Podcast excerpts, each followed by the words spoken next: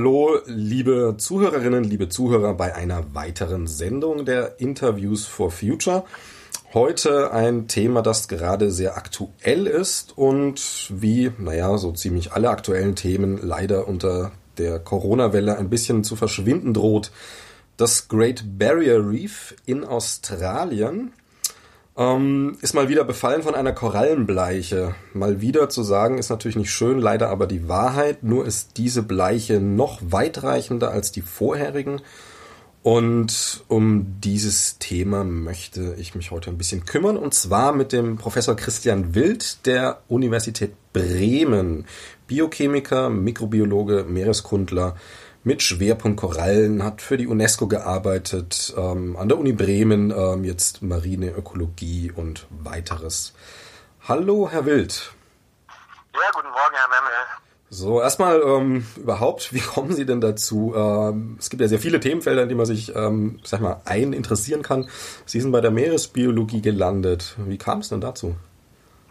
Ach, das hat schon begonnen als Kind, äh, als mich meine Eltern immer in den Sommerurlauben mitgenommen haben nach Italien. Ich komme aus München, ist also nicht, nicht allzu weit bis zur Adria oder zum Tyrrhenischen Meer und mich hat von Anfang an äh, die, die Vielfalt der, der Lebewesen und die Andersartigkeit der Lebewesen im Meer fasziniert und auch die Vorstellung, dass alles miteinander verbunden ist, dass wenn man sich also in einer kleinen Bucht in Italien befindet, dass theoretisch ein, ein Wal oder ein, ein Hai oder ein, ein abgefahrenes Meerestier dort äh, reinschwimmen kann und, und, und äh, zu beobachten ist durch, durch mich. Und ich habe dann stundenlang in diesen Urlauben äh, Zeit damit verbracht, mir die Gezeitentümpel anzuschauen und äh, hatte dann auch ein kleines Mikroskop dabei und habe mir dann auch die ganz kleinen Organismen genauer angeguckt und so kam dann diese Faszination.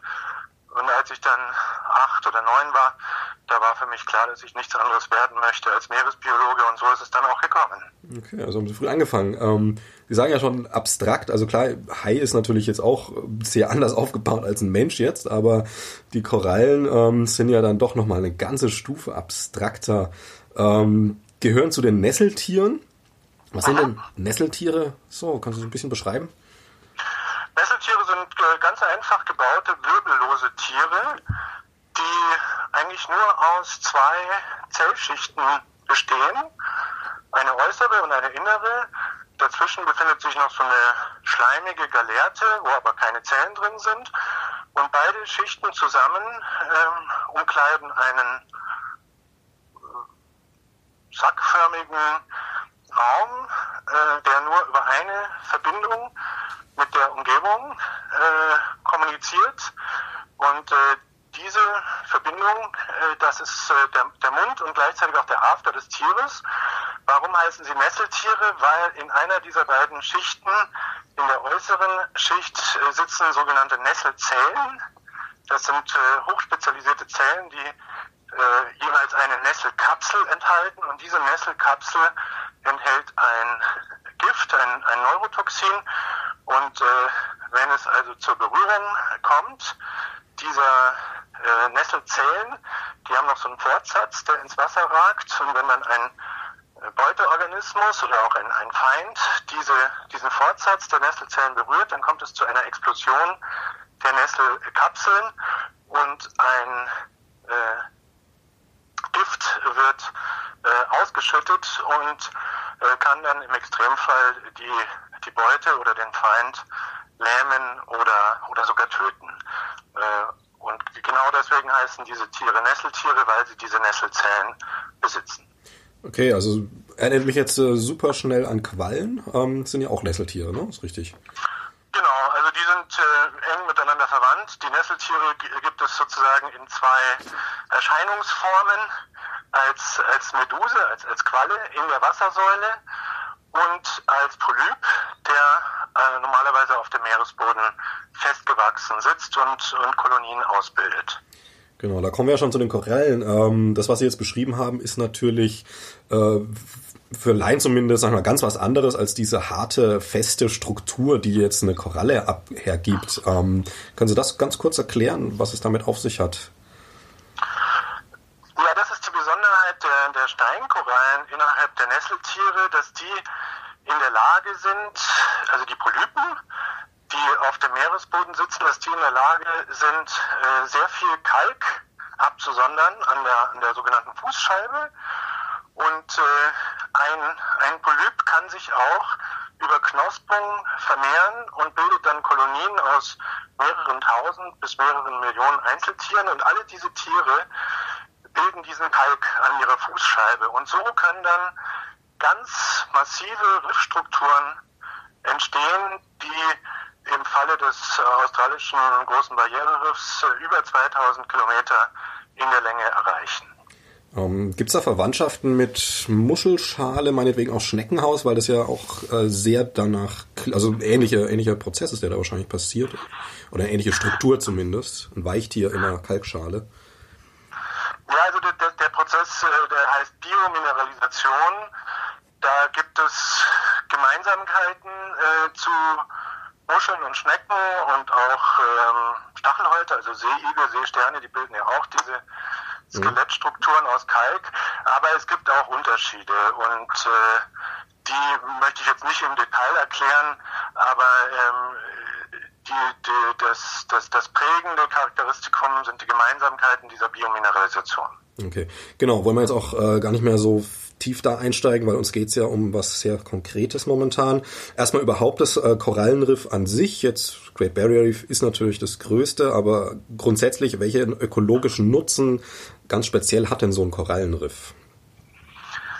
Korallenriffe sind äh, wahrscheinlich die wertvollsten Ökosysteme im Meer, denn sie haben eine ganze Reihe von Funktionen, die auch äh, für uns von hohem Wert sind. Äh, zum Beispiel haben Korallenriffe eine ganz außergewöhnliche Biodiversität, also die Vielfalt von assoziierten Tieren und Pflanzen. Und äh, diese Biodiversität, früher wurden in den Lehrbüchern Korallenriffe immer als die Regenwälder der Weltmeere bezeichnet, weil sie eine ähnlich hohe ähm, Vielfalt an, an Organismen aufweisen. Inzwischen wissen wir, dass das überholt ist. Also Korallenriffe haben sogar noch mehr Biodiversität, also mehr unterschiedliche Tiere und Pflanzen im Vergleich zu Regenwäldern. Man schätzt, dass es 1,4 Millionen unterschiedliche Tiere und Pflanzen sind, die in diesen äh, Korallenriffen leben. Und diese hohe Vielfalt kann man direkt auch übersetzen in eine Vielfalt an Funktionen, die es noch äh, zu, äh, in vielen Fällen zu verstehen gilt.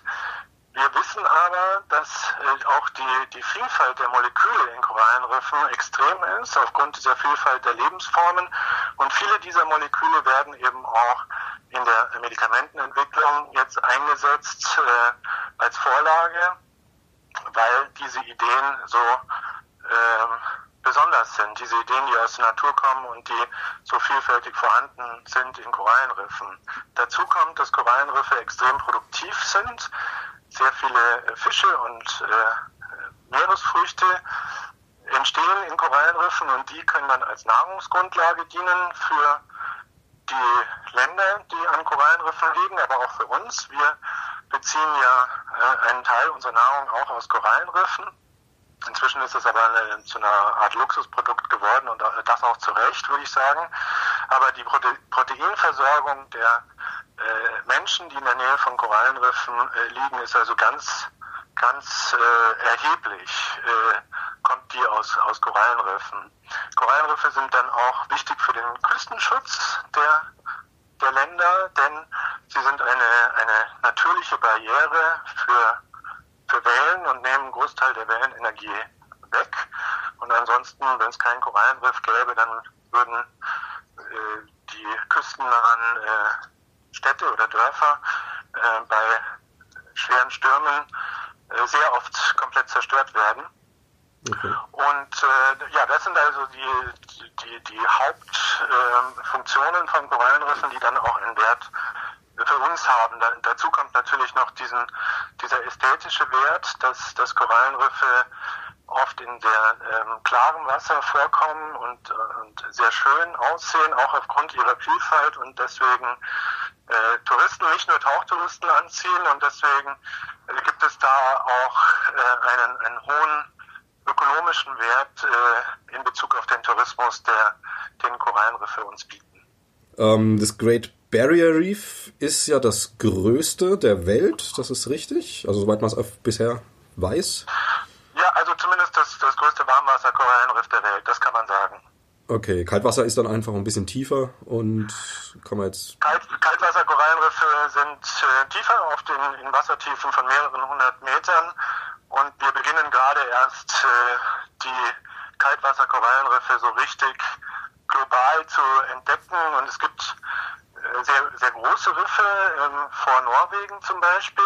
Mhm ähm, die auch mehrere hundert Kilometer in der Länge sind. Und da wir ja noch nicht den ganzen Meeresboden komplett abgesucht haben nach Kaltwasserkorallenriffen, müssen wir ein bisschen vorsichtig sein mit der Behauptung, dass das Great Barrier Reef das größte mhm. Korallenriff der Welt ist. Also was wir sagen können, ist das größte zusammenhängende Warmwasser-Korallenriff der Welt. Okay, das kann man sagen. Ähm, und ist jetzt ein Kaltwasser-Korallenriff ähnlich artenreich wie ein Warmwasser-Korallenriff? Äh, nee, äh, nicht, äh, nicht ähnlich von den Zahlen her, die ich gerade genannt hatte. Mhm. Also allein schon mal die, die Steinkorallen, die, die ein solches Kaltwasserkorallenriff äh, aufbauen, das sind eine Handvoll. Also das sind maximal zehn unterschiedliche Arten. Bei den Warmwasserkorallenriffen sind das mehrere hundert Arten mindestens. Und aber was die assoziierte Biodiversität, also Vielfalt von, von Tieren und, und äh, äh, anderen Organismen betrifft, sind äh, Kaltwasserkorallenriffe schon auch ein Konzentrationspunkt in der Tiefsee.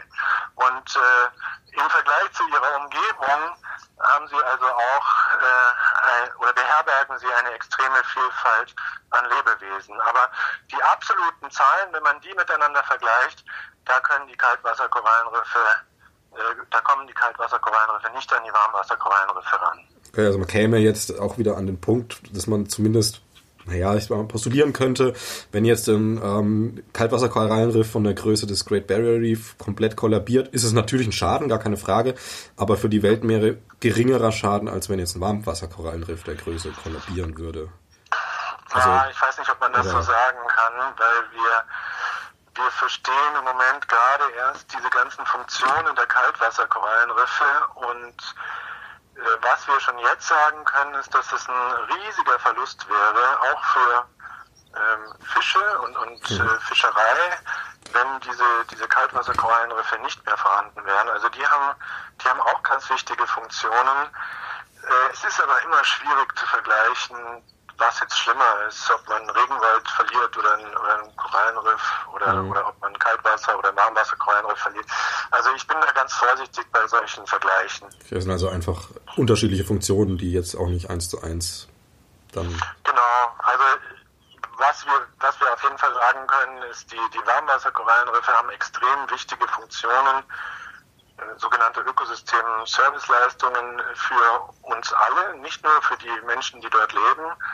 Und wir würden äh, sehr, sehr viel verlieren, wenn, wenn wir diese, diese, diese Riffe, ähm, wenn, ja, wenn wir diese Riffe verlieren, dann mhm. verlieren auch wir sehr viel. Na gut, das ist ja, wir, wir sind halt auch ein Teil der Natur, auch wenn wir es manchmal nicht wahrhaben wollen. Ähm, Nochmal zum Great Barrier Reef, das ist ja jedes Thema. Ähm, wie alt ist denn das? Kann Ihnen jetzt also keine genauen Zahlen äh, liefern, aber mhm. wir wissen aus der Paläontologie, mhm. dass es ähm, vor 250 Millionen Jahren Steinkorallen gab, die einen nahezu identischen Bauplan aufweisen wie die Steinkorallen, die wir heute sehen. Insofern kann man auch als Nicht-Geologe mit einer gewissen Berechtigung sagen, dass das Great Barrier Reef mit seinen Steinkorallen, die, die es aufgebaut haben, sicherlich mehrere hunderte äh, von Millionen Jahren alt ist. Okay, also das heißt im Endeffekt, ähm, in mehreren hundert Millionen Jahren muss ja dann quasi, quasi die, die, die, die, Zustand des Wassers, Temperatur, was ich auch vorher erzählt haben, so mit, mit, mit ähm, wie trübe ist das Wasser und so weiter und so fort. Vielleicht nicht hundertprozentig konstant gewesen sein, aber zumindest doch im Schwankungsbereich so, dass, dass es sich immer wieder hat, ähm, wenn es auch mal da vielleicht eine Bleiche gab und solche Sachen, ähm, dass ich wieder aufbauen konnte. Ist ja klar, also über die Erdgeschichte ist sicherlich auch im australischen Great Barrier Reef in dem Bereich äh, viel passiert. Mhm. Und äh, es kam immer mal wieder zu, zu Bleichen, das ist nichts Neues. Und auch zu Massenabsterbeereignissen, das ist auch nichts Neues, muss man sagen. Äh, Korallen verfügen aber über eine extrem hohe Regenerationsfähigkeit. Das ist auch das, was uns im Moment äh, ganz viel Hoffnung macht so dass sich diese äh, Korallen nach den Schädigungen auch immer wieder gut und schnell erholen konnten. Wir sehen jetzt auch nach der ersten großen Bleiche im Indischen Ozean 1998, dass sich die, die Riffe dort innerhalb von zehn Jahren, was ja nichts ist im Vergleich zur Erdgeschichte, ja. äh, dass, dass sich die Riffe weitestgehend erholt haben oder auch nach dem Tsunami, der 2006 stattgefunden hat, auch, auch da äh, war ja diese äh, mechanische Zerstörung der Riffe und ich war fünf Jahre später dort, das ist fünf Jahre ist ja extrem kurz. Und, und habe überall nachwachsende junge Steinkorallen gesehen. Und dann war ich nochmal zehn Jahre danach dort und man hat fast gar keine Schädigung mehr gesehen, also keine Geröllfelder mehr, man hat wieder wachsende, fast schon intakte Riffe gesehen. Also das ist, das ist das Tolle an Steinkorallen, dass sie so extrem regenerationsfähig sind. Wir wissen auch, dass, dass es in der Erdgeschichte teilweise höhere Kohlendioxidkonzentrationen gab, als, als wir sie jetzt im Moment haben und, und sogar höhere Konzentrationen äh, an Kohlendioxid gab, als die, die nach den extremsten IPCC-Szenarien für die nächsten Jahrzehnte vorhergesagt werden. Und es gibt auch äh, Experimente dazu von, von Kollegen, die zeigen konnten, dass diese Steinkorallen oder einige dieser Steinkorallen, die werden das überleben, die werden dann bloß kein Skelett mehr bilden können, also kein Skelett mehr aus Kalk, die werden dann zu so nackten Korallen. Und wenn die, wenn der Stress nachlässt, also wenn, wenn äh, weniger Kohlendioxid äh, im Wasser vorhanden ist und dadurch auch weniger Säure gebildet wird, dass die Skelettstrukturen äh, ja angreift oder sogar auflöst, dann können diese Korallen wieder ein Skelett aufbauen. Und das ist das wahrscheinlich, was in der Erdgeschichte auch schon passiert ist, äh, dass, äh, dass die Korallen dann äh, überlebt haben, aber ohne Skelett diese, diese, diese Ereignisse von hohen sehr hohen Kohlendioxidgehalten in der Atmosphäre.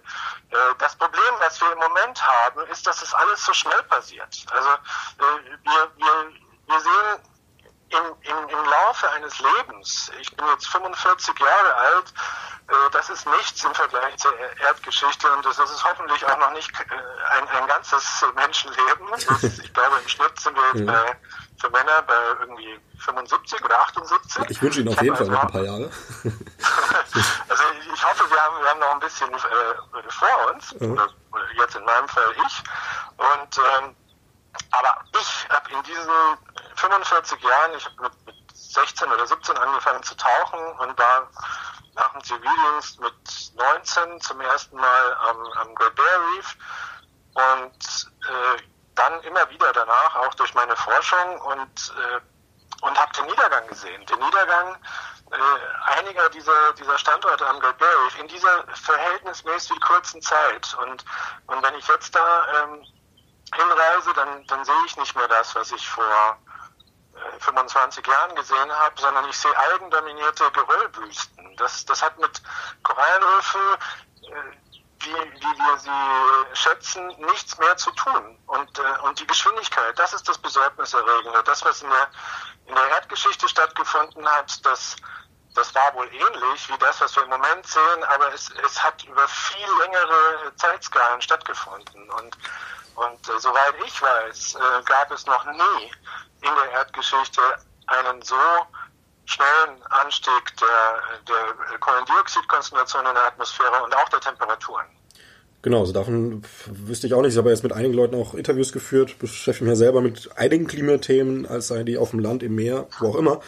Und es ist, äh, der Konsens ist völlig klar, das, was wir hier erleben, das ist nichts Neues. Was neu ist, ist die krasse Geschwindigkeit. Und ähm, die ja auch dann tatsächlich dazu sorgt, also das dafür sorgt, dass das Arten massenweise aussterben, weil sie sich in der Geschwindigkeit einfach nicht anpassen können. Also wenn man jetzt mal 10, 20.000 Jahre Zeit hat als meinetwegen Insekt, um sich auf eine langsame Veränderung der Umgebungstemperatur anzupassen, dann, naja, da kommen da evolutionäre Prozesse in Gang.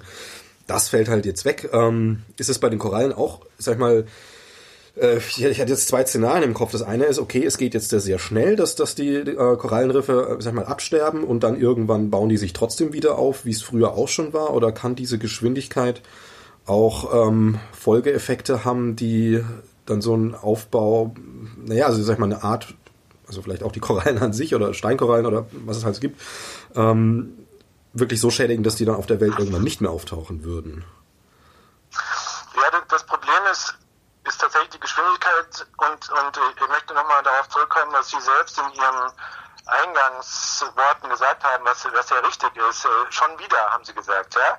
Und, mhm. und dieses schon wieder, das ist gerade, was diese Gleichen betrifft, äh, das große Problem. Diese Gleichen, die gab es äh, vor noch nicht einmal 30 Jahren sind diese, sind diese Bleichen eine Ausnahmeerscheinung gewesen. Es gab vielleicht einmal im, im Jahrzehnt oder, oder, einmal alle zwei Jahrzehnte oder so. Und jetzt sehen wir diese, diese Bleichen, die, die auch äh, sehr global sind, also nicht nur einen Teil des Weltozeans betreffen, sondern in, in vielen Fällen gleich alle Ozeane, die sehen wir jetzt alle paar Jahre. Und, und dadurch können diese Korallen, obwohl sie so ein extrem hohes äh, Regenerations-, also Erholungspotenzial haben, die können sich einfach nicht schnell genug von der letzten Bleiche errollen, bis dann die nächste kommt. Und, und äh, das, das ist äh, eine Riesenproblematik im Moment.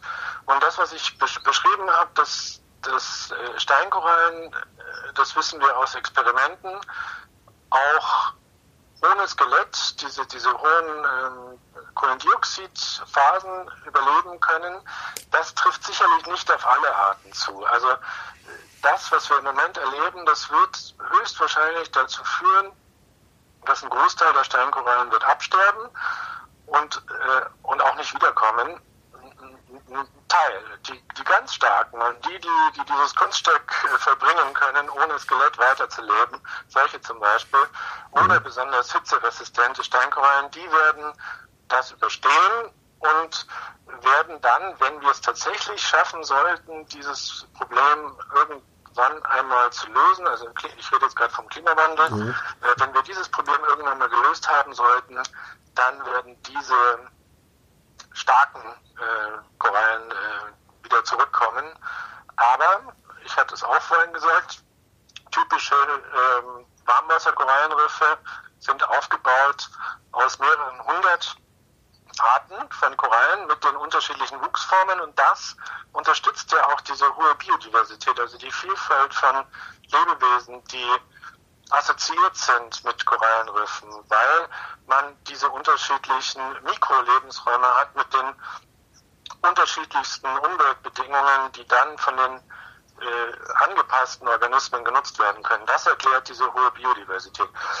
Wenn wir aber dann nur noch ein paar wenige Steinkorallen haben, die das Riff äh, bilden, dann äh, wird das so oder so zu einer äh, starken Reduktion der assoziierten Vielfalt führen. Okay, also so wie man es eigentlich überall in jedem Ökosystem kennt, das ist nicht irgendwie eine Pflanze und ein Tier, die sich da zusammen irgendwie Spaß haben, sondern einfach ein Netzwerk, das unendlich tief verflochten ist und wenn man Bausteine rausnimmt, dann ähm, geht halt viel Folgeprobleme los. Ja, ganz genau. Und, ähm, wie ist denn jetzt die aktuelle Bleiche? Gibt es Unterschiede zu den, also jetzt geschichtlich weiß man ja vielleicht das eine oder andere, aber jetzt gerade so die letzten Bleichen waren ja jetzt in den letzten 20, 30, 20 Jahren, glaube ich, nur, waren mehrere. Ja. Und jetzt die jetzige, gibt es da einen Unterschied? Ist oder eine Tendenz auch zu erkennen? Wird das weniger schlimm, wird es schlimmer? Was passiert da? Also ich kann zur jetzigen Bleiche selber sicherlich nicht so viel sagen wie die Katharina Fabricius, mit der sie äh, noch ein, ein weiteres Interview führen, aber äh, was sich andeutet, ist, dass diese ähm, Bleiche jetzt nicht nur bestimmte Abschnitte des großen Barriereriffs betrifft, wie die letzten beiden, äh, sondern äh, alle. Das ist das, was ich erfahren habe. Und das ist natürlich extrem unglücklich, weil die, die letzten Bleichen, und das ist noch gar nicht so lange her, wir hatten 2002 hatten wir eine große Bleiche im, im Barriereriff, ich glaube dann 2010 dann nochmal eine Bleiche, dann hatten wir 2015, 2016 nochmal eine Bleiche und jetzt, jetzt kommt die nächste. Hm. Also das ist eine wahnsinnige Frequenz der, der Bleichungsereignisse, nicht nur im, im großen Barriereriff. Aber die letzten Bleichen äh, haben nicht alle Bereiche betroffen. Zum Beispiel, ich weiß von Kollegen, die in Australien arbeiten, die haben gesagt, dass Heron Island ähm, im südlichen großen Barriere, wo ich auch meine Doktorarbeit gemacht habe, dass es da sehr, sehr schön aussieht, sehr gut aussieht, weil äh, hauptsächlich die nördlichen äh, Riffe betroffen waren.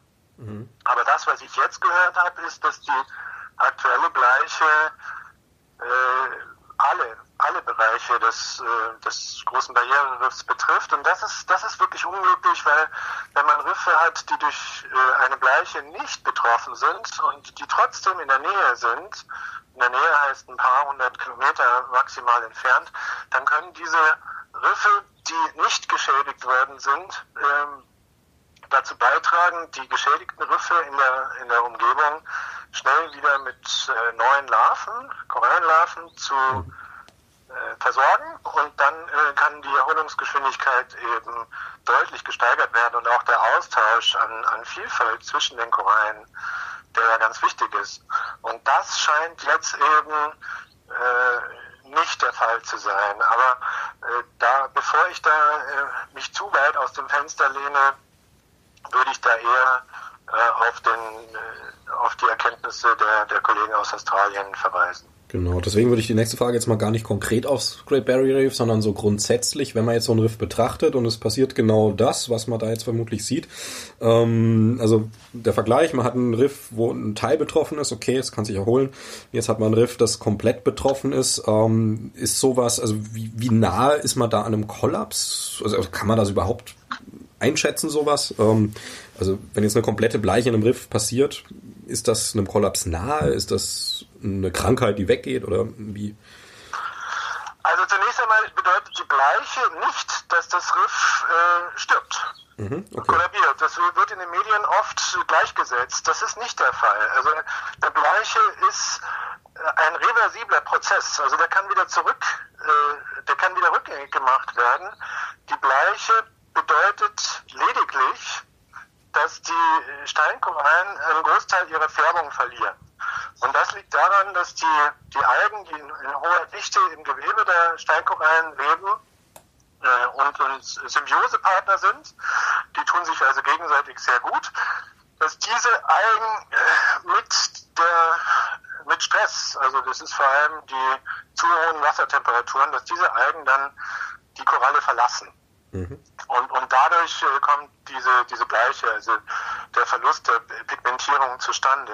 Warum verlassen, die, warum verlassen die Algen die also, äh, in tiefere Gewässer? Einfach weil, weil Temperatur und sind halt mobil also, oder wie ist das?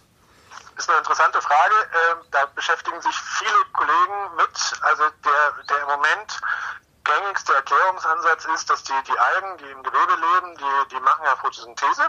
Mhm und ähm, also fixieren Kohlendioxid aus der Luft, bilden daraus äh, zum Beispiel Zucker oder Aminosäuren, die dann den den Nesseltieren, den Korallen zur Verfügung gestellt werden und äh, zum Wachstum. Und die Algen selber kriegen das Kohlendioxid aus der Atmung äh, der Korallen und, äh, und, und leben sozusagen in einer künstlichen Hochkohlendioxidwelt. Das ist, das ist so die Symbiose äh, grob zusammengefasst. Mhm. Äh, wenn jetzt die Wassertemperaturen aber zu hoch sind, dann, dann äh, läuft diese Photosynthese der Algen im, im, Gewebe auch schneller ab. Das ist ja oft so, dass die biologische Prozesse äh, mit zunehmender Temperatur auch, auch schneller ablaufen und dadurch mhm. entstehen äh, auch mehr sogenannte Sauerstoffradikale. Und diese Sauerstoffradikale, die können Zellen schädigen. Und äh, das ist etwas, was auch Kollegen herausgefunden haben. Dadurch ähm, werden auch mehr Enzyme ausgebildet, die versuchen, diese Sauerstoffradikale zu entschärfen, um Zellschädigungen zu verhindern. Und, und an Zellen, Zellen an der Alge oder am, am, am äh, an der Koralle? Auch an der Koralle. Also ja. das betrifft sowohl diese, diese Zellschädigung durch die Sauerstoffradikale, das, das betrifft beide Symbiosepartner, mhm. kommt aber natürlich dann auch äh, an bei der, bei der, bei der Koralle und dann äh, wird ab einem gewissen Punkt äh, der, der Sauerstoffradikalkonzentration diese Symbiose abgebrochen und, und die Algen verlassen das Tier. Also man tut sich quasi einfach auf biochemischen Prozess dann ab einem gewissen Punkt nicht mehr gut, sondern schadet sich eher und na gut, dann dass, dass Tiere sich in solchen Fällen dann verlassen, ist ja ein logischer Prozess. So ja, ist ein, Schutz, ist, ist ein Schutz vor mhm. weiterer Schädigung durch diese extrem hohen äh, Photosyntheseraten und damit einhergehenden hohen Sauerstoffradikalkonzentrationen im Gewebe. Es ist also eine, eine Schutzfunktion. Wenn dieser Stress aber nachlässt, also wenn die Wassertemperatur wieder zurückgeht, dann, dann können die Korallen die Algen auch wieder aufnehmen und kriegen dann auch wieder ihre Pigmentierung zurück. Und es geht nahezu genauso weiter wie, wie vor der hohen Wassertemperatur. Also im Endeffekt ist es gar keine wirkliche Korallenschädigung, sondern dann ähm, einfach eine Symbiose, die getrennt wird. Im Endeffekt bei der Bleiche. Genau, aber, aber, aber dadurch, dass diese Symbiose getrennt wird, entfallen alle Vorteile dieser Symbiose. Hm. Äh, die, die Koralle kriegt also keine Zucker, keine Aminosäuren mehr von, von ihren Algen und das ist ein Riesenproblem, weil, weil bis zu 80, manchmal sogar 90 Prozent des gesamten äh, Kohlenstoffbedarfs der, äh, der Koralle wird tatsächlich von den Algen gedeckt. Und, und wenn, wenn das fehlt, dann, dann hungern die hungern die Korallen und äh, können nicht mehr investieren in irgendwelche Verteidigungsmaßnahmen gegen Algen. Die sind ja im, immer im Wettbewerb, äh, mhm. Steinkorallen und Algen. Und ähm, also sind sie extrem schwach im, im Stadion äh, Stadium der, der Bleiche und, und umso länger diese Bleiche anhält, umso höher ist die Wahrscheinlichkeit, dass es dann auch zu einem Tod der äh, Korallen kommt. Die werden dann überwachsen äh, von, von Pilzen, von Cyanobakterien, von schnellwüchsigen Grünalgen zum Beispiel. Und, äh, und das ist das, was wir im Moment sehen. Die, die Bleichen, die nehmen nicht nur in der Häufigkeit zu, sondern auch in der Länge. Und deswegen, und, und deswegen enden, enden viele dieser Bleiche im Moment auch in Massenmortalität, dass die, dass die Steinkorallen dann in großer Zahl absterben. Und das äh, ist wahrscheinlich das, was Sie vorhin als, als Kollaps bezeichnet haben, oder? Ja, also grundsätzlich, also wenn ich sage, also Kollaps wäre jetzt das Ding, dass sich dann halt auch dieses Riff nicht mehr wirklich erholen wird, ist äh, ein einfacher Begriff Kollaps. Also ähm, einfach um mal zu schauen, wie da jetzt die Details sind. Mm. Also im Moment, im, im, Moment der Massenmortalität und direkt mhm. danach kann man tatsächlich von einem Kollaps der Funktionen reden. Also die, okay. diese ganzen äh, Funktionen, die, die wir vorhin schon besprochen hatten, die, äh, die gibt es dann nicht mehr in, in der Art und Weise wie vorher. Allerdings äh, kann es eben auch nach einer Bleiche mit Massenmortalität kann es auch zu einer Erholung kommen, insbesondere dann, wenn wenn Korallenriffe in der direkten Umgebung, also nicht weiter entfernt als ein paar hundert Kilometer, äh, wenn, wenn die verschont geblieben sind und dann äh, die, das abgestorbene Riff mit, mit neuen Larven, äh, Korallenlarven aus der Wassersäule äh, versorgen können, dann, dann kann auch nach so einer Bleiche eine eine weitgehende Erholung, also gleiche mit Mortalität meine ich jetzt, dann kann mhm. eine weitgehende Erholung innerhalb von ähm, wenigen Jahrzehnten stattfinden. Okay. Aber diese Zeit, diese Zeit, die, die, die gibt es nicht. Ähm, die gibt es schon seit, seit äh, einigen Jahren nicht mehr und die wird es auch nach allem, was wir wissen, in Zukunft nicht geben. Die, die, die Riffe haben die Zeit nicht mehr, um sich zu erholen. Äh, die Zukunft, die da passiert, das ist ja also ähm, völlig unschlüssig. Also wenn Sie jetzt sagen, okay, das ist äh, steigende Wassertemperaturen zum Beispiel, ähm, Übersäuerung der Meere, ist ja alles ein menschgemachtes Problem. Ähm, und der Mensch hat mal wieder diesen wunderschönen Einfluss, der ja auf fast jedes Ökosystem leider mittlerweile hat. Äh, man versucht auch immer wieder Gegenmaßnahmen, zum Beispiel an, an versenkten Schiffen können sich ja Korallen ganz gut ansiedeln, wie ich gehört, gelesen habe.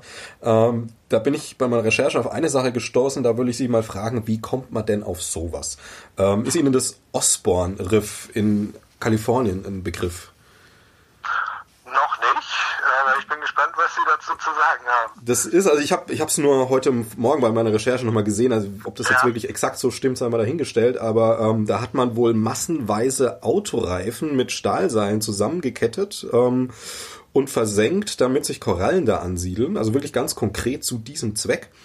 Ergebnis der ganzen Sache war, dass sich da nichts angesiedelt hat, dass sich Autoreifen, also nicht einzelne, sondern solche ganzen Packen äh, gelöst haben, abgeschwemmt wurden, andere Riffe beschädigt haben, also riesige Katastrophe. So.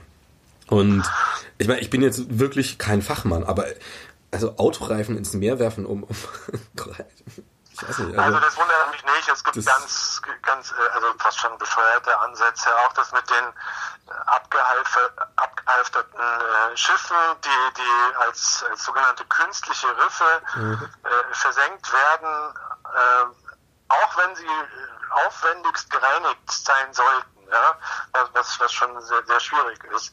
Auch dann äh, kann man nicht, kann man das nicht als künstliches Riff bezeichnen, weil da wird niemals ein, ein, ein solches Korallenriff draus werden, wie, wie wir es kennen. Ja? Äh, und es gibt noch ganz andere Ansätze, dass man äh, Elektrodrähte, also Drähte im, im, Meer äh, spannt, die man dann unter Strom setzt, in der Hoffnung, dass dort Kalk ausgefällt wird und, und dieser, diese Kalkunterlage zieht dann hoffentlich Korallenlarven aus der Wassersäule an. Also es, es gibt, gibt da ähm, aufgrund der verzweifelten äh, Situation, in der sich unsere Riffe befinden, gibt es eine ganze Reihe von, von ziemlich auch verzweifelten äh, Lösungsansätzen.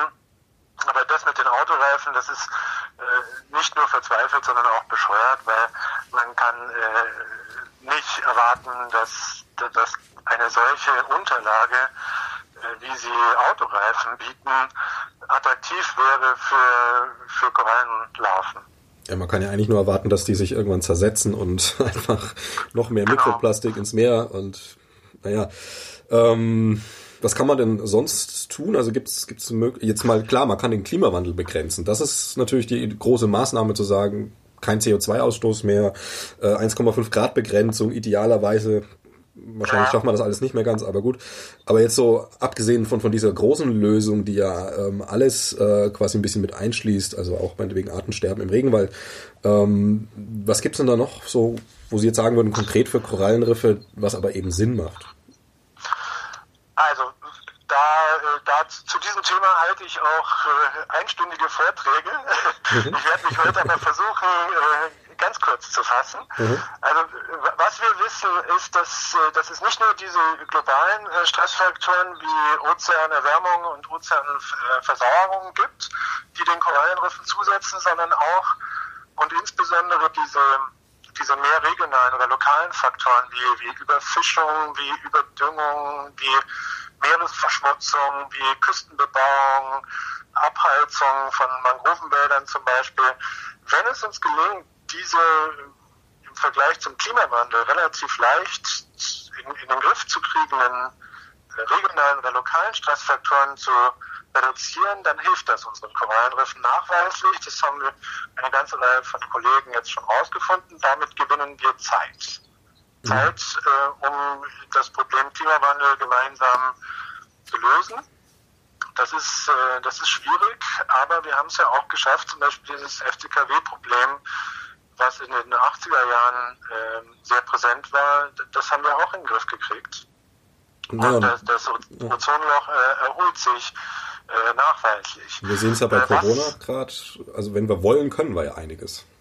So. Ja, wobei äh, Kohlendioxid ist, ist glaube ich, noch ein bisschen schwerer in, in den Griff zu kriegen als FCKW, weil ähm, jeder von uns immer bei allem, was er tut, Kohlendioxid äh, freisetzt. Mhm. Und ähm, wir äh, bei, bei FCKW, das ist ja doch eine, eine recht ähm, spezielle äh, Chemikalie oder spezielles äh, Gruppe aus Molekülen. Äh, da, da, kann man einfach durch industrielle Anpassungen und Umstellungen das Problem in den Griff bekommen. Aber Kohlendioxid ist allgegenwärtig und, und das ist äh, deutlich schwerer in den Griff zu bekommen. Aber ich bin natürlich weiterhin optimistisch, dass es uns gelingt, äh, dieses Problem in den Griff zu bekommen, weil wenn, wenn wir das nicht in, in, in den Griff bekommen, äh, dann hilft es uns auch nicht, Zeit zu gewinnen, weil, weil wir dann diese Zeit nicht nutzen. Genau. Und äh, also das ist das ist das Wichtigste, was was man auch für Korallenriffe im Moment äh, macht, ist Restaurationsansätze, dass man also versucht, die geschädigten Riffe äh, wieder neu aufzubauen. Und da gibt es ein paar ganz vielversprechende Ansätze, die nicht einfach nur mit Fragmentierung arbeiten. Also Fragmentierung heißt ja das, das Zerhacken von, von äh, größeren Steinkorallenkolonien in, in der Hoffnung, dass sich jedes einzelne dieser, dieser Fragmente, dieser Bruchstücke wieder zu einer neuen Kolonie entwickelt. Das ist eine mhm. Restaurationsmethode, die, die ganz, ganz oft ähm, angewandt also wird. Also man geht da wirklich physisch rein. Wenn Sie zerhacken sagen, klingt das jetzt schon nach wirklich aufbrechen und dann vielleicht woanders hinbringen noch. Das ist wieder ansiedeln. Ja, also weil die eben so regenerationsfähig sind, die Steinkorallen äh, klappt das tatsächlich. Wenn man mhm. jetzt eine, eine, eine Steinkoralle nimmt, so eine zweitbildende äh, Art zum Beispiel, und die in viele kleine, zwei bis drei Zentimeter lange Stücke äh, mit, mit Hammer und Meißel wirklich zerhackt, dann, äh, dann regeneriert sich jedes einzelne dieser Fragmente, wenn man sie gut behandelt, zu einer äh, neuen Kolonie. Äh, verheilt dann, äh, wächst weiter. Das, das funktioniert im Prinzip schon, äh, ist aber sehr aufwendig und ist natürlich eine Symptombekämpfung. Also das, das hm. Problem, warum die äh, Steinkorallen abgestorben sind, das bleibt ja auch, wenn man den abgestorbenen Abschnitt äh, des Riffs äh, neu besiedelt mit hohem Aufwand. Das, also bei der nächsten Leiche werden die ja dann wieder absterben. Und, und deswegen bin ich also kein, kein Fan von, von diesen Restaurationsansätzen. Aber es gibt andere Ansätze, die, die meiner Meinung nach ganz interessant sind. Allerdings liegt es auch in dieser verzweifelten Situation und deswegen muss man auch zu solchen ähm, fast schon verzweifelten Ansätzen greifen. Und das, ist, das sind Ansätze, die heißen assistierte Evolution, dass man, dass wir eben wissen, dass die, dass die Evolution nicht, nicht schnell genug ist, um mit der Geschwindigkeit des Klimawandels äh, mitzuhalten. Mhm. Und dass wir deswegen versuchen, äh, die Steinkorallen, die äh, eine, eine hohe natürliche Widerstandsfähigkeit gegenüber zum Beispiel zu hohen Wassertemperaturen oder hohen Kohlendioxidgehalten des, des Meerwassers aufweisen, dass man versucht, diese starken äh, Superkorallen, nenne ich sie jetzt mal, mhm. gezielt nachzuzüchten mit, mit einer ähm, Methode, die mit Fragmentation also nichts zu tun hat, sondern da geht es um eine sexuelle äh, Vermehrung dieser, dieser Korallen und die werden dann äh, ausgepflanzt in der Hoffnung, dass man auch hier wieder Zeit gewinnt, dass man, dass man die, die Riffstrukturen behält, dass man die Erosion von, von Keilstrukturen, die besonders schnell stattfindet, wenn, wenn es keine Korallen äh, mehr gibt, die, die ähm, wachsen, mhm. Dann kann man äh, dadurch, äh, also über äh, intelligente Riffrestauration äh, nach dem Konzept der assistierten Evolution, dann, auch dann kann man Zeit gewinnen und, und die, die Serviceleistungen der Riffe, äh, von denen ich vorhin gesprochen habe, äh, noch weiter bewahren. Aber alles wird sicherlich überstrahlt durch den Klimawandel und den müssen wir in den Griff kriegen. Genau, also das klingt ja im Endeffekt auch, also auch wenn es eine sinnvolle Methode ist, im Endeffekt aber auch wieder eine Symptombekämpfung.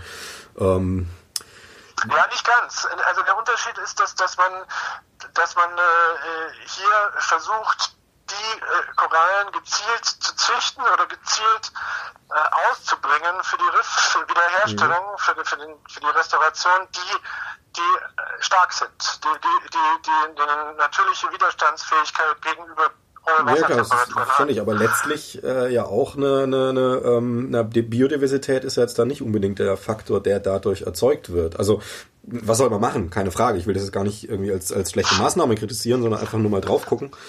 Ähm, weil dann bleiben ja nur noch Symptom, die übrig. So. Äh, sorry, mit, mit Symptombehandlung meinte ich vorhin eigentlich äh, hauptsächlich diesen äh, Fragmentationsansatz in, mhm. in der Riffrestauration, dass man, dass man sieht, Steinkorallen sind abgestorben, zum Beispiel durch, durch eine Bleiche mit, mit Massenmortalität. Und diese abgestorbenen Korallen, die werden eins zu eins ersetzt durch, durch äh, Bruchstücke von äh, verschonten äh, Kolonien. Und, und da hat man ja dann bei der nächsten Leiche wieder das Problem, okay, die sterben dann okay, wieder ab. Ja. Und, und, äh, und, äh, in dem Fall hätte man das dann nicht. Dann würden die das aushalten quasi, weil es die stabileren, die ähm, potenteren genau, sind. Genau, also das wäre sozusagen eine, eine ähm, verbesserte Symptombehandlung. Mhm. Ja, so, okay. darauf können wir uns vielleicht eingehen. okay, ja. ähm, das führt mich jetzt nochmal zu mal, sag ich mal, relativ, ähm, ich sage es mal so, radikalen Sicht. Äh, Sie haben ja äh, immer wieder auch gemeint, so, okay, das ist ein Wirtschaftsfaktor, die ähm, Korallenriffe, es ist also Tourismus, Fischerei, Biodiversität ist ja auch was für unseren Teller zum Beispiel und so weiter und so weiter und so fort. Ähm, jetzt haben wir auf der anderen Seite diesen, diesen Klimawandel, der so heftig zuschlägt und ähm, woher kommt der Klimawandel? Äh, ganz klar messbar durch die industrielle Revolution angestoßen, ähm, industrielles Produzieren letztlich. Also auch wenn wir Autos alle mit der Hand zusammenschrauben müssten, da hätten wir vielleicht 20.000 oder 2 Millionen Autos auf der Welt, tut keinem weh die Industrialis Industrialisierung und, und Massenproduktion in der Produktion oder eben auch in dem, was produziert wird, ist ja das große Problem, sei es, sei es CO2, sei es, sei es äh, Müll, all diese ganzen Sachen. Ähm, sehen Sie letztlich, äh, also wie, wie, wie stehen Sie da persönlich dazu? Sollte man äh, unsere, unser Wirtschaften, unser, unser Wirtschaftssystem, sollte man da angreifen oder äh, wenn ja, überhaupt wie? Also es zurückfahren oder einfach anders fahren? Also haben Sie da eine Sicht? Ich würde sagen, anders zurückfahren, das, das ist illusorisch und äh, also naiv zu glauben, dass wir wieder irgendwie zurückkehren können in die vorindustrielle Zeit, was mhm. die Produktion von Gütern betrifft. Nein, also so naiv sind noch nicht bei Korallenriffforscher. Nein, äh, ich denke, man, man, wenn man sich die Zahlen anschaut, wo, wo entsteht besonders viel Kohlendioxid und dann, dann äh, ist das, soweit ich weiß, die Energieerzeugung mhm. und, und der Verkehr. Und, und die Produktion, ja, also die industrielle Produktion. Und äh, aber die Energieerzeugung, da, da, da ist klar, was, was wir machen müssen. Wir müssen auf regenerative Energieträger äh, so schnell und so weitestgehend wie möglich äh, umsteuern. Äh, was den äh, Verkehr betrifft, äh, da kann tatsächlich jeder Einzelne von uns seinen Beitrag leisten. Und, und die Summe dieser Verhaltensänderungen kann einen Unterschied ausmachen. Und was jetzt die, die klassische industrielle Produktion betrifft, da geht es darum, Energie zu sparen, wann immer und nur immer möglich. Ähm, und, und gerade wo Sie von, von Autos gesprochen haben, auch da ist es, ist es sicherlich wichtig, dass wir, dass wir da vorankommen, äh, was, was die Energieträger betrifft und äh, dass wir da eine, eine nachhaltige und, und, gute Lösung äh, finden, die, die optimal ist für unsere CO2-Bilanz. Okay. Ähm, würde ich dann als letzte Frage, also erstmal, falls Sie zu dem Thema jetzt noch irgendwas sagen, wo Sie sagen, wollen Sie noch was sagen, was jetzt einfach nicht, nicht in der Frage war? Können Sie gerne. Ich denke, wir, wir haben alles, alles angeschnitten. Wir sind jetzt bei, bei keinem äh, der Themen besonders in die Tiefe gegangen, aber das ist vielleicht ja auch äh, in so einem einstündigen Gespräch nicht möglich. Mhm. Aber ich denke, wir haben alle wichtigen Punkte ähm, an, zumindest angekratzt und, und wer, wer Lust hat auf äh, vertiefte Informationen, kann sich gerne an mich wenden. Genau, das, das wollte, wollte ich als letztes fragen, weil das ist, wie gesagt, Podcasten immer gehen über ein Thema drüber, schauen ein bisschen rein, aber wie Sie richtig sagen, man kann da jetzt nicht, äh, klar, wir hätten jetzt eine Stunde über ein Detail reden können, aber das äh, ist ja jetzt nicht Sinn des Podcasts. Aber genau, kann Sie anschreiben, äh, Christian Wild äh, in der ähm, Universität Bremen, Marineökologie. Und ansonsten, äh, wie ich das mitbekommen habe, ist ja auch äh, die Korallenforschung, sag ich mal, ein kleines Netzwerk, wo man dann durchaus auch mal hier und da noch, noch Infos bekommt.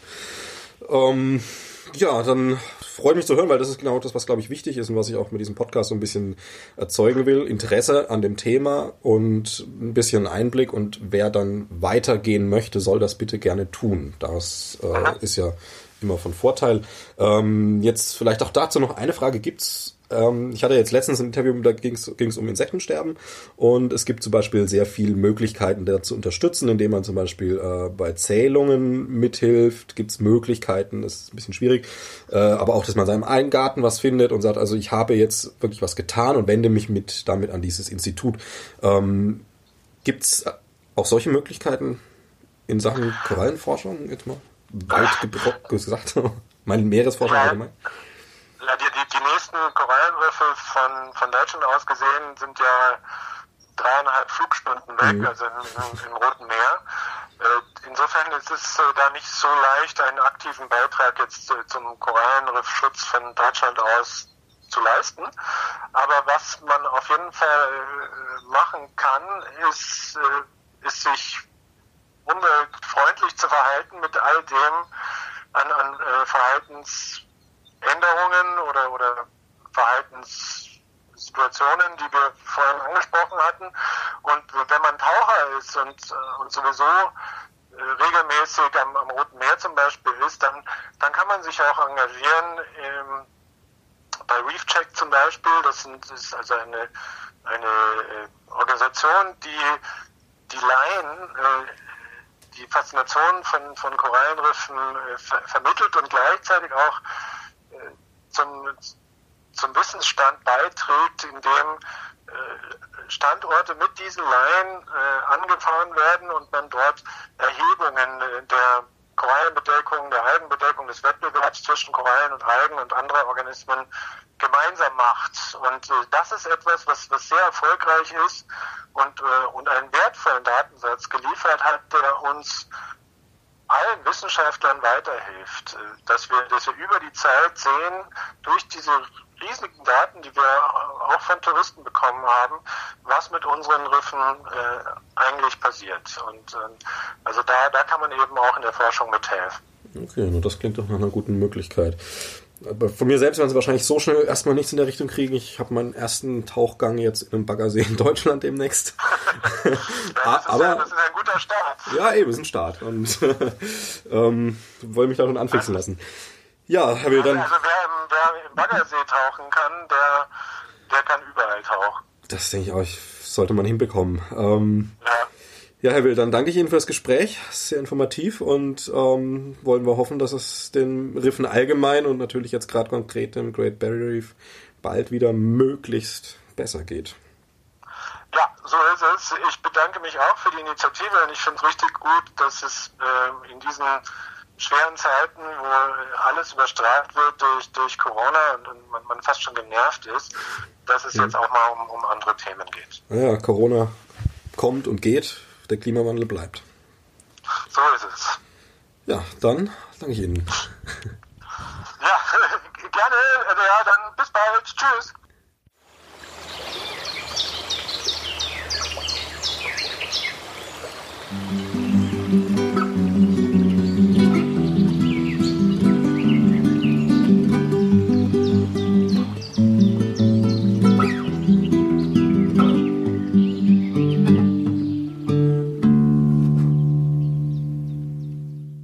Hallo liebe Zuhörerinnen, liebe Zuhörer, jetzt kommen wir zu Interview Teil 2 zum Thema der aktuellen Korallenbleiche im Great Barrier Reef.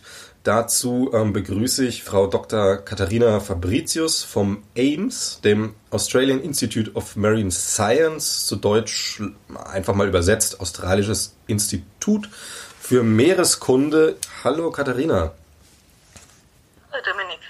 Ja, dann, dass man erstmal eine kurze Vorstellung machen kann ähm, von deinen Aufgaben. Was, was tust du so am AIMS? Was ist da so dein Bereich? Also ich bin Meeresökologin und habe mich schon seit 30 Jahren auf Korallenriffe spezialisiert, überwiegend im großen Barriereriff, aber auch in vielen anderen Teilen der Welt. Ähm, zurzeit interessiert mich besonders die Ozeanverzauberung und wie das die Korallenriffe verändert. Ähm, ich habe mich aber auch um natürlich die Erderwärmung und auch um Wasserqualität und mehr lokale Störungen im Korallenriff ähm, durch meine Forschung beschäftigt. Also deine Forschung hat schon als Schwerpunkt jetzt nicht nur die Korallen, Korallenriffe an sich, sondern auch gerade diese Probleme, die der Mensch da verursacht. Genau, also das Hauptthema von mir ist, ähm, mir Gedanken zu machen, wie externe Störungen, vor allem durch verursachte Störungen, sich auf Korallenriffe auswirken und was wir machen können, um diese Auswirkungen zu verringern und die Riffe besser zu schützen. Das ist also sehr angewandte Forschung, aber ja, wir, wir entdecken auch viele grundsätzliche Prinzipien, ähm, vor allem in der Ozeanversauerung, die ja relativ wenig bisher untersucht wurde. Okay, naja, wir haben ja jetzt äh, schon wieder so eine Veränderung im Great Barrier Reef äh, 2019-20. Ähm, die aktuelle Bleiche. Es gab ja schon einige Bleichen und mit Christian Wild auch schon besprochen, ähm, das wird immer kürzer, der Abstand dazwischen.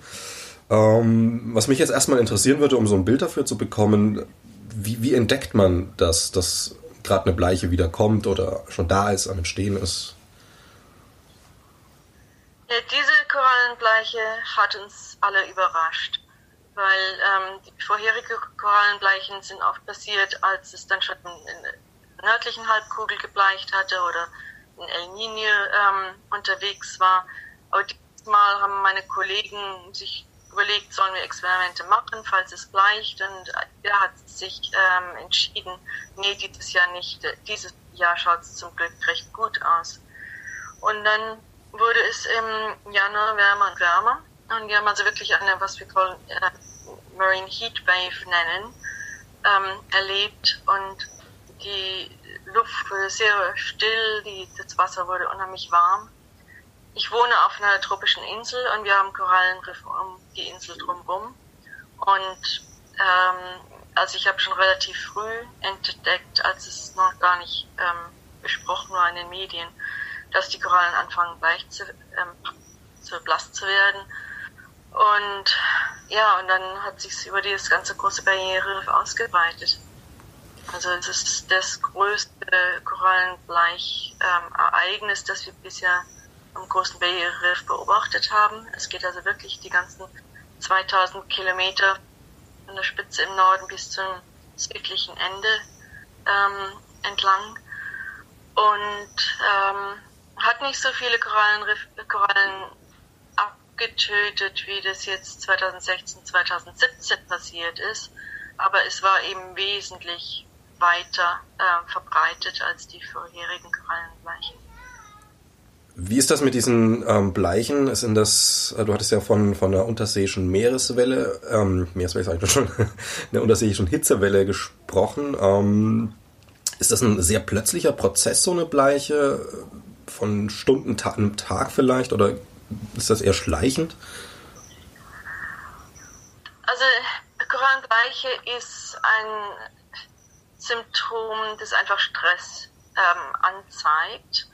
Und wie mit, mit dem menschlichen Stress auch, je länger die Korallen gestresst sind, desto ähm, mehr Bleiche zeigen sie. Es gibt also sehr empfindliche Arten, die innerhalb von ein paar Tagen schon anfangen weiß zu werden.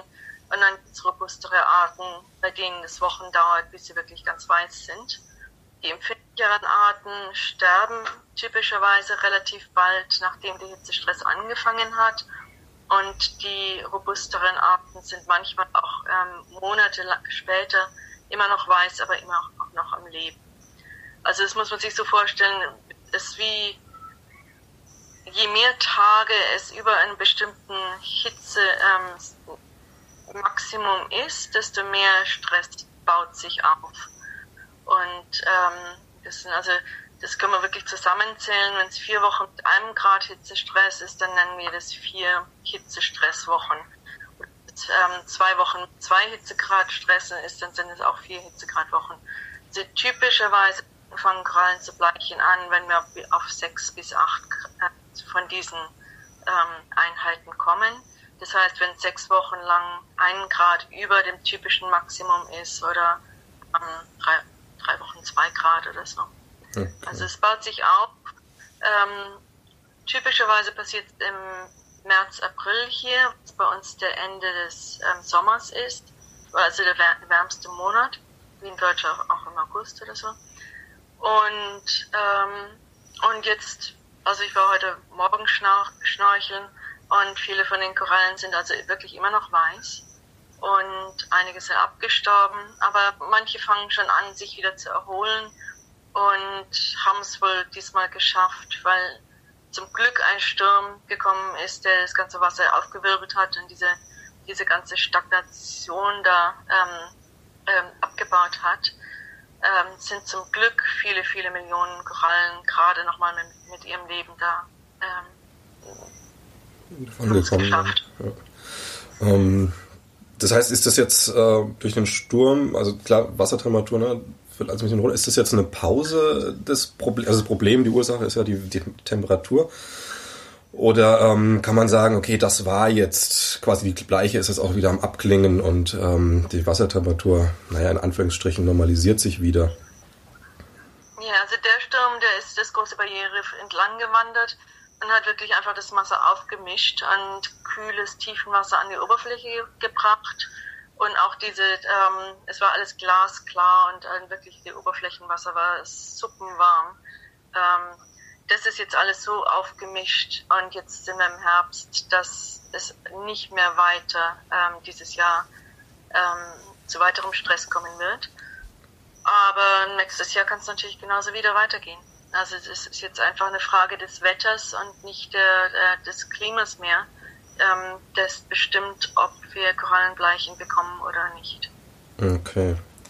Ähm, wie darf man, also jetzt mal, wenn ich mir überlege, ich sitze jetzt hier in Deutschland, viele der Podcast-Hörer haben Korallen vielleicht mal in einem Film gesehen oder in der Dokumentation und man kennt ja diese Bilder, so ein Riff, das ist alles schön bunt und also diese klassische Vorstellung von so sollte ein Korallenriff ausschauen. Ähm, wenn man das jetzt vergleicht mit dem tatsächlichen Zustand oder Aussehen, kannst du das irgendwie so ein bisschen in Bilder fassen, was man da sieht? Hm. Ja, also es schaut eigentlich fast gespenstisch schön aus, weil das ganze Korallenriff ist weiß, das ist fast wie eine Schneelandschaft. Äh, manche Korallen fluoreszieren dann in, ähm, in rosa und gelb und lila und hellblau und haben fast ein bisschen Leuchten in sich. Das sind alles Stressreaktionen, die anzeigen, dass die braunen Algen, die normalerweise im Gewebe der Korallen leben, ausgestoßen sind. Und die Korallen leben also noch, das ist immer noch Gewebe über dem Skelett, aber das weiße Skelett schaut durch das Gewebe durch. Und, ähm, und wenn die Korallen eben länger gestresst sind, dann verhungern die Korallen, weil sie nicht die Algen haben, um sie mit ähm, Zuckern zu versorgen. Oder sie sind einfach auch so hitzegestresst, dass die, ähm, dass sie Krankheiten empfangen oder dass sie auch durch die, ähm, den ganzen Prozess einfach ähm, absterben, durch die Hitze. Also am Anfang schaut es schön aus, später, ähm, wenn die Korallen dann anfangen, krank zu werden und ähm, überwachsen zu werden und jetzt ähm, tote Skelette darum stehen, dann schaut es aus wie ein, wie ein ähm, was soll ich, ein Korallenfriedhof mit vielen Algen und äh, und keiner Farbe mehr. Okay, also klingt schon drastisch. Also überhaupt, also wenn man jetzt äh, jemanden da tauchen lässt, der die Vorstellung hat, ich habe mal irgendwie äh, Jacques Cousteau-Doku mit Korallenriffen gesehen, der würde das gar nicht wiedererkennen quasi. Ähm, ja, zum Glück sind die Riffe, wo die Touristen hingehen, dieses Jahr ähm, nicht, äh, nicht betroffen gewesen. Das heißt, Leute, die zum Riff kommen, die sehen immer noch schöne Riffe und wissen oft gar nicht, wie ähm, schlimm es in anderen Stellen aussieht. Und das ist ähm, halt anders, wenn man auf einem Forschungsschiff arbeitet und das Schiff überall hinnehmen kann, wo man arbeiten muss. Also die Touristen, wenn es jetzt nicht diesen Virus hatte, äh, die Touristen, die herkommen, die würden immer noch sehr schöne Riffe zu sehen bekommen. Aber ähm, um die Ecke rum schaut es halt dann gleich wieder ganz anders aus. Hm, ist das auch ein Problem? Also ich meine, wenn ich mir vorstelle, ähm, ich habe jetzt irgendwas gelesen von der Korallenbleiche und bin jetzt, gut, Corona verhindert aber lassen wir das mal außen vor, äh, und bin jetzt in Australien und, und tauchte als Tourist und sehe schöne, schöne Korallenriffe, dann würde ich wieder zurückkommen und sagen, ach, ist alles halb so wild, weil man halt nur diesen kleinen Ausschnitt gesehen hat. Ist das ein Problem? Hm. Ja, das kann schon sein. Also es, es gibt schon viele Leute hier, vor allem hier in Australien und auch in Amerika, die diesen ganzen Klimawandel immer noch verleugnen. Ähm, Leute, die Riffe gut kennen, sehen schon den Unterschied. Aber Leute, die Riffe nicht gut kennen, die freuen sich ja auch noch schönes Glas Wasser zu sehen, im türkisen Wasser zu, zu baden und kleine bunte Fischlein da um sich rum zu haben. Und dann, dann ist da vielleicht auch noch eine große Muschel am Grund und ein blauer Seeigel oder Seestern und dann freuen die sich. Also das ist halt auch dieses Konzept von Shifting Baselines, dass wenn man nicht weiß, wie es eigentlich aussehen könnte und aussehen sollte, dass man nicht richtig erkennt, was die Menschheit wirklich schon auch verloren hat in diesem Ökosystem. Ja, genau, man braucht den Vergleich. Ähm, Gibt es da Initiativen oder, oder, Homepage oder was auch immer, keine Ahnung, wie man das machen sollte, jetzt erstmal, äh, die diesen Vergleich ähm, auch interessierten Laien deutlich machen können? Ja, es ist immer schwierig. Also die, ähm, unser Institut hat seit 27 Jahren ein Programm laufen, wo wir die gleichen Riffe jedes Jahr ähm, befahren und betauchen und die gleichen auf, äh, Daten aufnehmen. Ähm, und da kann man schon sehen, wie sich Riffe manchmal ähm, ja, zerstört werden, aber sich auch wieder erholen. Ich meine, der, der Vorteil vom großen Barriereriff ist, dass es ähm, eben so groß ist. Es ist fast so groß wie Deutschland, es ist fast so groß wie Italien. Ähm, und es gibt immer, immer wieder Ecken, die einer Störung entkommen und dann auch wieder Larven produzieren können, die, neu, die, die, gestörten Riffe dann wieder neu kolonisieren und besiedeln. Und insofern haben wir äh, relativ äh, starke Dynamiken gehabt mit Störungen und Erholungen, Störungen und Erholungen. Und bisher, also zurzeit ist die Korallendeckung ungefähr die Hälfte von dem, was es 1985 war, als die unser, unsere Beobachtungen angefangen haben. Dann hat sich wieder ein bisschen erholt und jetzt ist es wieder runtergegangen. Also äh, insgesamt ist der Trend den Bach hinunter. Aber es gibt schon noch Phasen, wenn wir jetzt wirklich ein paar Jahre hätten, wo das Riff nicht gestört würde, dass die Korallen auch schon auch wieder zurück ähm, sich erholen und zurückkommen. Genau, die Zeit brauchen die Korallen, ja. Und äh, wie wahrscheinlich ist das? Ja, sie brauchen so 10 bis, 10 ja. bis 20 Jahre, bis sie sich erholen. Also im flachen Wasser kann es in 10 Jahren passieren, im tieferen Wasser kann es 50 Jahre dauern. Aber typischerweise kann ein Riff innerhalb von 10 bis 20 Jahren äh, die Korallendeckung wieder ähm, wiederherstellen. Jetzt hatten wir wie viele Bleichen in den letzten 20 Jahren? Wir hatten ja, das ist jetzt die fünfte Bleiche innerhalb von 20 Jahren, äh 22 okay. Jahren. Ähm, und die dritte Bleiche innerhalb der letzten fünf Jahre. Und ähm, wenn, wie, wie ist der Faktor Erholung jetzt in dem Zusammenhang zu sehen? Ist das unwahrscheinlich dann oder Teilerholung? Ja, Blei die früheren Bleichen haben noch gar nicht so viele Korallen umgebracht. Wir haben auch andere Störungen, wie, also zurzeit machen wir diese sehr starken Zyklone, also Wirbelstürme, hm. fast noch mehr. Vor, in dem letzten Jahrhundert hatten wir bloß drei oder vier von diesen starken Wirbelstürmen im ganzen großen Barriereriff. Ich meine, die, die Beobachtungen gehen nicht so wahnsinnig weit zurück und sind nicht so sehr ähm, äh, zuverlässig. Aber seit 1960 haben wir ungefähr relativ ähm, zuverlässige Beobachtungen.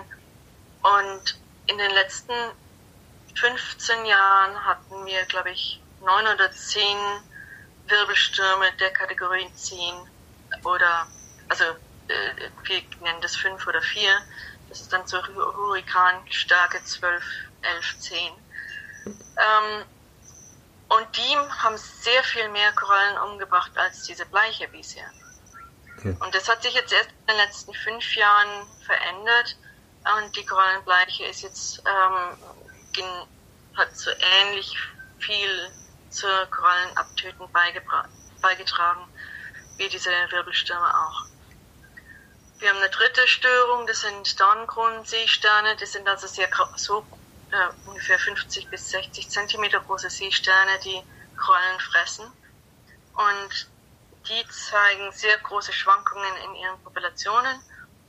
Und es scheint so zu sein, dass die Larven sehr gute Überlebenschancen haben, wenn viel Nährstoffe und Dünger von den, ähm, von den Feldern ins, ins Riff kommen. Und wir haben auch sehr viele Korallen durch diese Aus Populationsausbrüche der Dornkronenseesterne erlebt. Also das sind die drei großen Störungen, die das Riff betroffen haben.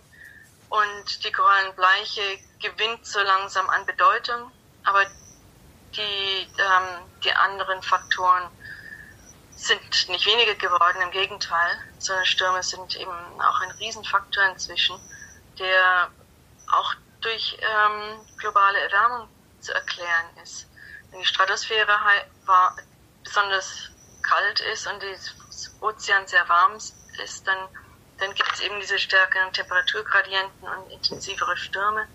Und das bemerken wir sehr, ähm, sehr deutlich inzwischen. Kann man also alles auch wieder ganz einfach auf den Menschen zurückführen, sowohl die Stürme durch Verschiebungen im klimatischen Verhältnissen, als auch die äh, Dornkronenseesterne durch Düngung. Ist das ist wahrscheinlich mit der Düngung oder ist das ähm, erwiesen, dass äh, also diese, diese Nährstoffe dann dazu führen? Es ist sehr viel, äh, die Evidenz ist sehr stark, dass die ja. Nährstoffe dazu beitragen. Ähm, wir haben viele Vögel im Garten, das, ja, das wahrscheinlich. ähm, aber Überfischung kann zum, unter Umständen auch ein bisschen noch weiterhin dazu beitragen, dass die jungen Seesterne besser überleben und in höheren Zahlen ähm, die Riffe befallen. Einfach die Prädatoren fehlen dann, die die sich aus. Genau. Ja. Äh, ich finde es ganz interessant, weil es sind jetzt, sagst drei, drei Faktoren, die von ihrer Wirkung jetzt naja, mehr oder weniger ähnlich stark sind. Das eine ein bisschen mehr, das andere ein bisschen weniger, aber doch ähm, irgendwo auf Augenhöhe. Äh, das mit der Korallenbleiche liest man hier immer wieder. Also ich habe, als ich das diesmal gelesen habe, war es für mich jetzt auch kein neues Wort so. Also das, das ist, äh, ist halt eindrucksvoll, sag ich mal. Ein eindrucksvolles Bild und, und ähm, hat eine gewisse Wirkung. Da freut sich die Presse, weil sie was zu berichten hat. So ein Wirbelsturm, naja, ist halt ein Wirbelsturm und so ein Seestern schaut ja eigentlich schön aus. Ähm, kann das so ein Faktor sein, dass man dann halt, ich sag mal, wenn man einmal halb um den Globus rum ist, das also ich habe mich da auch ein bisschen rein recherchiert. Das mit den ähm, Wirbelstürmen hatte ich jetzt gar nicht gefunden. Also zwei, drei Stunden recherchiert. Das mit den Dornkronenseensternen war relativ schnell klar. Ähm, aber kann es so ein Faktor sein, dass einfach auch die Kommunikation, sag ich mal, den Laien gegenüber, das ist natürlich eine Frage von Presse und ähm, Regierungen und so weiter, dass da einfach noch was fehlt? Also wenn ich mir jetzt, ich hatte einen ganz einfachen Gedanken, ist vielleicht, ähm, ja. ja? Also ich meine, die Korallenbleiche ist ein globales Phänomen. Die ganze Welterwärmung betrifft wirklich alle Korallenriffe in allen Ecken der Welt. Ähm, das gleiche mit Ozeanversauerung. Während die Sachen wie, wie ähm, Dornkronenseesterne sind mehr lokal. Ähm, die Wirbelstürme sind auf jeden Fall intensiver geworden und da wissen natürlich die Versicherungsgesellschaften und ähm, und auch die Amerikaner in Florida und so ähm, sehr genau darüber Bescheid. Hier im, für die Hurricanes im Atlantik ist es sehr klar bestätigt, dass das wärmere Wasser zu intensiveren ähm, Hurrikanen führt. Bei uns hier im Süden sind die, ähm, die Aufzeichnungen gehen nicht weit genug zurück, um das mit letzter Sicherheit zu bestätigen aber die Physik ist im Prinzip das gleiche. Wir wissen also nicht, ob die ähm, binnenliche Zyklone, das ist das gleiche wie Hurricane im, im Atlantik ähm, und Taifun im, im nördlichen Pazifik. Ähm, wir wissen, dass das Prinzip das gleiche ist, also wärmeres Wasser ähm, bringt einen stärkeren Temperaturgradienten macht die Stürme intensiver, aber es kann sein, dass es auch nicht ganz so viele Stürme gibt. Aber nachdem Stürme so viel Schaden anrichten, ähm, sowohl auf ähm, Strukturen in, in, Städten und der, der, Küste entlang und so, als auch in der Natur, ist das schon auch ein Faktor, der ähm, im Bewusstsein der Menschen sein sollte. Aber jedes Mal ist es natürlich bloß eine Gegend, die jetzt ähm, dann betroffen ist. Jetzt zum Beispiel ein Kategorie 5 Zyklon gerade über die Solomon Islands, Vanuatu in Fiji gerauscht. Ähm, wir wissen auch gar nicht, wir haben noch nicht viel gehört, ähm, was das an Schaden dort angerichtet hat. Ähm, wir sind ja alles sehr auf den Virus inzwischen fokussiert. Und ja. Problemen nicht mehr so wahnsinnig viel. Naja, das ist, das ist leider wirklich wahr. Also das, ach, gerade in der Debatte, ne, weil immer, also gerade in Deutschland, ich weiß nicht, wie es in Australien ist, gibt es ganz viel so, ja, das ist ja jetzt gut für die, fürs Klima, weil weniger geflogen wird und so. Okay, kleiner Atemzug fürs Klima, aber es geht halt auch viel unter. Ähm, ich würde jetzt gerne nochmal so auf Australien zu sprechen kommen, Politik, Öffentlichkeit. Du hast schon gesagt, also viele Leute interessiert es nicht ähm, oder haben da nicht so das Gefühl für sowas. Ähm, wie USA kennt man ja auch. Ähm, welche Rolle nimmt denn die australische Regierung jetzt mal vielleicht auch in einzelne Bereiche der Regierung ein? Also ist das so Vergleich, ich würde jetzt mal kurz einen Vergleich machen mit der deutschen Landwirtschaft. Die deutsche Landwirtschaft ist ganz, ganz wichtig, dass die Leute was zu essen haben. Es wird ständig kommuniziert, ähm, dass man da nichts dran drehen darf, weil die Versorgungssicherheit ähm, soll, soll bleiben. Und das bei 40 Prozent weggeworfenen frischen Lebensmitteln. Ähm, also da ist ein sehr komisches Verhältnis zu, zu äh, den Problemen der, der ähm, gängigen normalen Landwirtschaft, die sie erzeugt und, und dem, wie kommuniziert wird auch politisch oder gerade politisch. Wie ist denn das äh, mit dem Great Barrier Reef, den Umweltproblemen, den menschengemachten Folgeschäden in Australien? Also das große Barrierereef ist ein Ikon hier. Und die Leute sind stolz drauf, die Leute lieben es. Und, und äh, es ist schon wichtig für die Regierung, das Riff gesund zu halten. Und auch für jetzt der Staat von den Staat Queensland eine sehr wichtige ähm, Quelle für Jobs. Also 65.000 Leute arbeiten im Riff und sind dadurch sehr auf die äh, Gesundheit des Riffs angewiesen. Zur gleichen Zeit ähm, gewinnt Australien, ist glaube ich der größte Gasexportierer und eines, eines der größeren Kohleexportierer und die Kohleabbau soll immer noch weiter ausgebaut werden. Also sie wollen wirklich ähm, alles gleichzeitig haben und die Einsicht, dass wir wirklich sehr, sehr schnell auf ähm, nicht fossile Rohstoffe oder nicht fossile Brennstoffe umstellen müssen, ist im Prinzip noch nicht in der Regierung ähm, akzeptiert. Das ist also das ist sehr tragisch und es macht mir auch als Person sehr zu schaffen, weil ähm, wir haben nicht mehr viel Zeit, um umzustellen. Die das Kohlendioxidkonzentration ging dermaßen schnell nach oben. Und äh, wir werden Tipping Points er erreichen, wo die Sache eben irreversibel wird. Und ähm, da ist die australische konservative Regierung bisher ziemlich fleißig dabei, das, ähm, die Diskussion auf Anpassung und, ähm, und, und, ja, und auch Zweifel säen, ähm, da umzulenken. Nun hatten wir sehr starke ähm, Feuerprobleme im, in diesem Sommer. Nach, nach sehr langen Dürreperioden ist sehr viel von Australien abgebrannt und das hat jetzt zum Glück auch langsam wieder die Bevölkerung etwas ähm, aufgeweckt, dass der Klimawandel uns wirklich ähm, sehr einschränken wird und sehr als äh, Nation beeinträchtigen wird. Okay, also es ist ein bisschen, die Katastrophen müssen erst passieren, dass die Menschen mal nachdenken. Ja. Ähm, genau, ja. Also es kann auch sein, dass sich da politisch dann was tut oder auch rechtzeitig vielleicht. Also es gibt ja auch diese Kohlemine, die jetzt eröffnet werden soll, die große. Ja, es sollen neue äh, Kohlebergwerke ähm, gebaut werden und das ist natürlich mit einer Klimapolitik nicht vereinbar. Also wenn das passiert, dann ähm, also es, es wird schon viel auch Photovoltaik ähm, gebaut. Es wird, werden auch an äh, Storage, also Energie vor, wie heißt das auf Deutsch, Storage? Ähm, ja, Energiespeicher.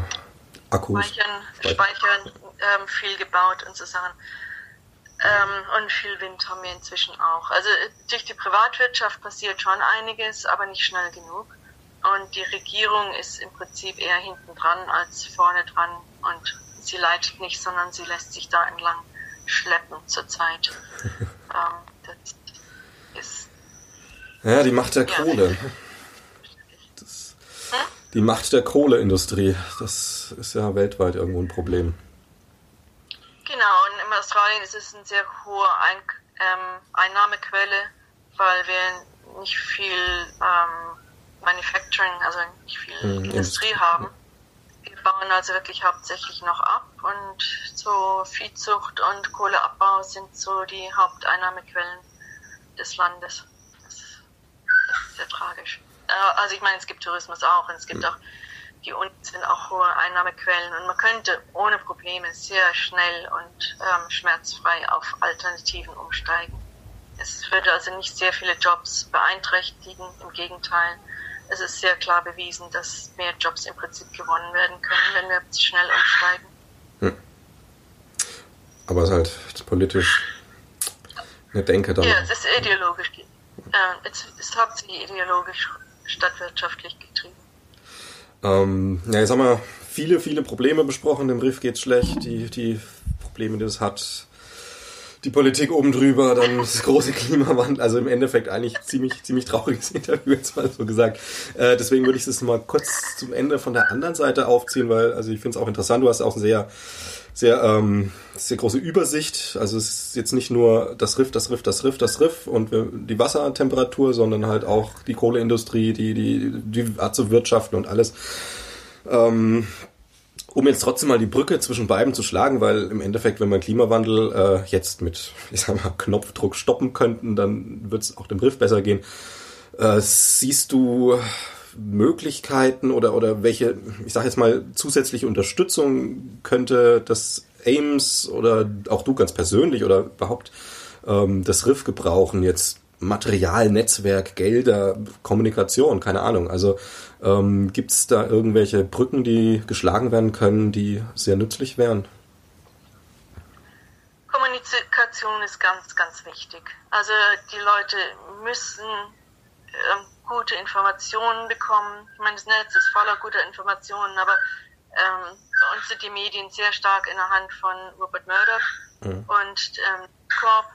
Und das ist so der Hauptquelle der Weisheit für viele Leute, die hier wohnen, wie auch in Amerika und in, ähm, in, in England, was ähm, die öffentliche Meinung sehr stark beeinflusst. Ähm, als Wissenschaftler konzentrieren wir uns inzwischen sehr stark darauf, dem Griff zu helfen und nicht bloß das Problem zu beschreiben. Mhm. Und äh, hat sich jetzt sehr stark darauf konzentriert, sich zu überlegen, was man wirklich machen kann, um dem Riff die bestmögliche Chance zu geben, äh, sich von diesen ganzen Störungen zu erholen und aber auch ähm, Störungen besser abzukönnen. Also robuster zu werden, äh, neue meine, das Interessante ist, dass das Riff ja von, vom 12. bis zum 24. Breitengrad geht. Oder fast 11. Das heißt, es sind große Temperaturunterschiede zwischen Norden und Süden. Und die Riffe sind vernetzt. Das heißt, dass die Larven, die, die Korallen, die im, im Norden des Riffes leben, ähm, im Süden eigentlich noch ein gut, ganz gutes Auskommen haben könnten. Aber es gibt ein paar ähm, Strömungsphänomene, die das verhindern, dass diese nördlichen Korallen in den Süden sehr leicht, sehr in hohen Zahlen wandern. Und da hilft ihr danach. Also ja. Inzwischen überlegen wir eben, ob es sinnvoll oder riskant oder ähm, gut wäre, da ein bisschen nachzuhelfen, um diese Bottlenecks zu überkommen. Wir versuchen genauer zu verstehen, was es einem Riff erlaubt, sich schnell zu erholen und was man noch machen kann, um da ihm eben die beste Chance zu geben, weiter in, in Zukunft ähm, zu bestehen. Und so die, die Gelder und auch technischen Möglichkeiten sind ausreichend? Oder sind das dann eher, sag ich mal, Versuchsanordnungen? Die, die Regierung hat jetzt ähm, eine größere Menge an Geld in Reforestation investiert. Das fängt jetzt gerade an. Und, ähm, und Ames ist da sehr aktiv damit dabei. Und da wird sich in den nächsten Jahren sehr viel tun. Wie das jetzt äh, mit der neuen finanziellen Situation aussieht, wissen wir noch nicht. Ähm, also Universitäten und ähm, auch Forschungsinstitute sind unter den gegebenen Umständen in meiner, meiner Meinung nach wichtiger als eh und je. Aber das, ähm, das muss ich jetzt erstmal weisen in den nächsten Jahren, wie, wie das mit der Finanzierung weiter aussieht. Wir haben gute, wirklich äh, tolle Studenten, die auch sehr sich bemühen, auch was zum dabei zu tragen, Postdocs ähm, und eine ganze Haufen guten Wissenschaftler. Also das Zusammenarbeiten macht Spaß und ich glaube, der neue Ansatz, sich eher auf ähm, Lösungen zu konzentrieren, als jetzt bloß zu beschreiben, wie es den Bach hinuntergeht, ähm, hat allen psychologisch auch ganz gut getan, weil viele Leute also schon irgendwie diesen Eco-Grief da mit sich rumtragen, dass äh, sehr ja, äh, auch persönlich frustriert sind und, und ähm, persönlich deprimiert sind. Weil man so das Gefühl hat, ja, ist alles zu groß und zu, zu ähm, unbewältigbar. Also viele meiner Studenten sind da schon ziemlich am, am äh, Kämpfen. Und ja, man muss schauen, wie es weitergeht. Also die Zeit ist knapp, aber es ist noch nicht zu spät, dass man was machen kann. Hm. Ja, dann wollen wir hoffen, dass das ähm, wieder gut wird. das ist sehr einfach gesagt. Also gut, der Klimawandel wird so leicht nicht gut werden, aber genau wie du sagst, das ist sehr schönes, schöner Abschlussgedanken vielleicht, dass ähm, bei all dem, was da droht, auf uns zuzukommen und bei all dem Schaden, der da passiert, dass wir es immer noch in der Hand haben und immer noch Möglichkeiten haben, ähm, gegenzusteuern und im Endeffekt, wenn wir jetzt äh, tatenlos zugucken, ist das Größte, das Schlimmste, was passieren kann und dass Leute wie du, deine Studenten auch einfach ähm, dranbleiben und aktiv sind. Das. Und auch diese Pause jetzt nutzen, sich zu überlegen, was der Menschheit überhaupt wichtig ist. Ich meine, ähm, Krisen sind nötig, um neu anzufangen. Und ich meine, die, die ganzen Kooperationen, also die ganzen Industrien werden sich auch versuchen, da so, so gut wie möglich da zu positionieren, um davon zu profitieren. Aber auch die, die menschliche Gesellschaft kann sich ja auch neu positionieren. Es sind ja hm. auch in der Vergangenheit ähm, Neuanfänge passiert und haben, haben sehr gut geklappt. Vielleicht erleben wir gerade Geschichte, vielleicht wachen wir wirklich auf und ja, finden neue Wege.